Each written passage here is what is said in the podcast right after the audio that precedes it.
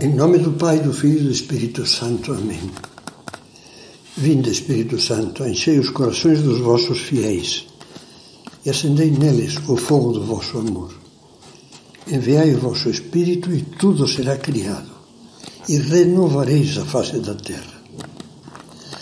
Como dizíamos na meditação anterior, vamos entrar agora nas reflexões sobre o terceiro passo da prudência, a decisão. Até aqui acompanhamos dois elementos necessários para a virtude da prudência. Primeiro, a reflexão, ou seja, não agir sem antes ter pensado devidamente, e o juízo, ter julgado ponderadamente acerca dos valores, dos valores morais, isso que eu faço ou que eu vou fazer é bom ou é ruim, e sobre os meios a empregar.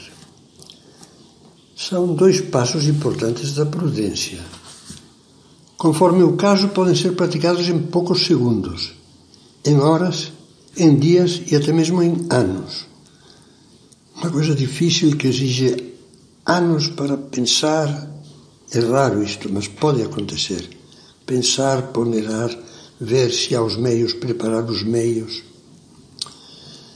Mas esses dois passos, breves ou longos, são necessários para o momento decisivo que é a hora de agir com prudência. Mais uma vez, por, pela enésima vez, me desculpe, eu vou recordar que a prudência é uma virtude da vida prática do que eu tenho que fazer agora e daqui a meia hora e amanhã, etc. Nesse sentido, São Tomás ensina que o ato principal da prudência é comandar, que consiste aplicar o conhecimento ao desejo e à ação. Comandar é determinar-se a agir. Por isso, o filósofo Joseph Pieper pode afirmar que a prudência é a perfeita capacidade de decisão em função da realidade. Essa decisão leva o processo da prudência à perfeição. Por isso se diz que a prudência é a virtude característica do governante. Tanto do governante de uma nação como do, dos governantes de um lar, pai e mãe, como do governante de um colégio. Ele diz: onde, se encontra uma razão especial de direção e de comando nos atos humanos, haverá também uma razão especial de prudência. Por isso se considera a ciência de governo uma espécie de prudência.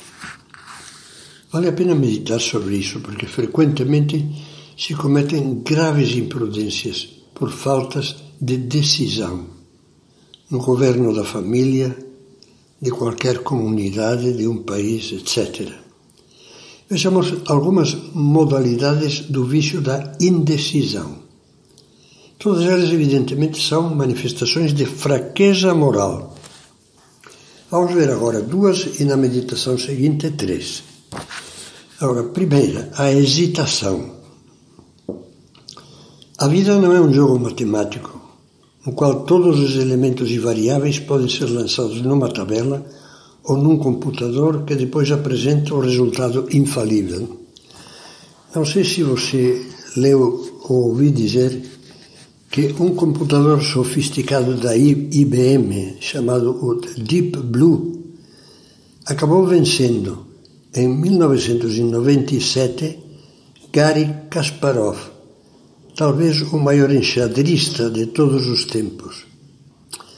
Acontece, porém, que não existe o computador do namoro, nem o computador da fidelidade conjugal, nem o computador do amor ao próximo, nem o computador da formação dos filhos, nem o da vocação cristã nem sequer o do sucesso de uma missão política ou militar ou de uma simples microempresa comercial. Se esse computador existisse, muito teria ajudado Flora, a jovem do romance Esaú e Jacó de Machado de Assis. Flora, tal como apresenta o escritor, é a eterna hesitante. Morreu sem se haver decidido por nenhum dos dois gêmeos, Pedro ou Paulo, que a cortejavam. Pela sua fraqueza de caráter, se morresse aos 90 anos, seria enterrada ainda indecisa. Com perdão pela comparação, as pessoas assim vivem uma história análoga à da lenda medieval do asno de Buridan, que na realidade não era um asno, mas era um cão. Colocado entre duas vasilhas atulhadas de comida, o cachorro indeciso morre de fome. Não, não, não se decide por uma ou por outra é a imagem das pessoas que praticam o famoso nem sim, nem não, antes muito pelo contrário. Às vezes custa decidir, porque isso significa inevitavelmente excluir. Se a pessoa decide casar-se com tal outra pessoa, exclui todas as outras. Estou pensando numa pessoa séria, cristã, que pensa no casamento para a vida inteira. Aquele que decide alistar-se como voluntário na Força de Paz da ONU exclui continuar na tranquilidade do lar. Não se pode jogar baralho mantendo todas as cartas na mão. Algumas delas, por vezes a maioria, têm de ser descartadas.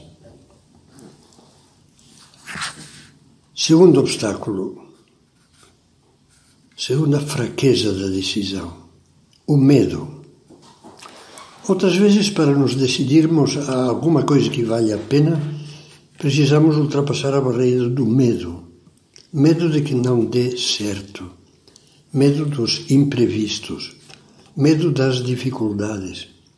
Medo de não sermos capazes. Se você não vencer o medo, nunca fará nada. A decisão exige lançar-se a fazer, sabendo que nada na vida está absolutamente garantido e sempre podem surgir surpresas ou imprevistos.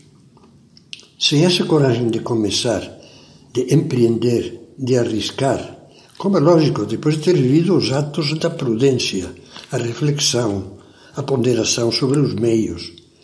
Mas sem essa coragem de começar, de empreender, de arriscar, nunca faríamos nada que valesse a pena e nem sequer enfrentaríamos as dificuldades da vida cotidiana. Não sairíamos do carro, exagerando um pouco, porque poderia haver um acidente. Desculpem. Não desceríamos uma escada por medo de escorregar e quebrar o pescoço. Shakespeare mostra-nos Hamlet monologando sobre sua própria reflexão indecisa. Ele reconhece que se dedica a pensar nas consequências com excessiva minúcia e acaba confessando.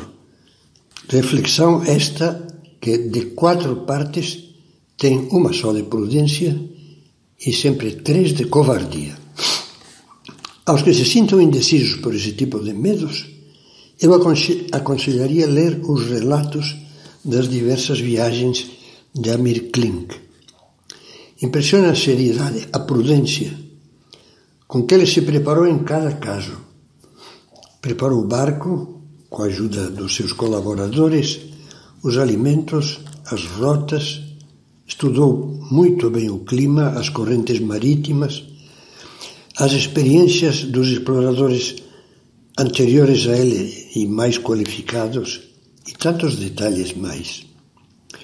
Quando chegou a hora em que, como todo, perdão, com tudo suficientemente preparado, tinha que partir, partiu. E não recuou no meio da travessia. Assim se inscreveu entre os grandes dessas aventuras imortais, como Amundsen, Shackleton, Bem conhecidos são alguns conselhos que ele dava e que são verdadeiras máximas de prudência. Um deles diz, muito breves: Para se chegar onde quer que seja, é preciso, antes de mais nada, querer. Outra frase. O pior naufrágio é não partir. Medite também essas outras considerações que são de São José Maria. Pela prudência, o homem é audaz sem insensatez. Não evita, por ocultas razões de comodismo, o esforço necessário. Não atua com tresloucada precipitação ou com absurda temeridade, mas assume o risco das suas decisões e não renuncia a conseguir o bem por medo de não acertar.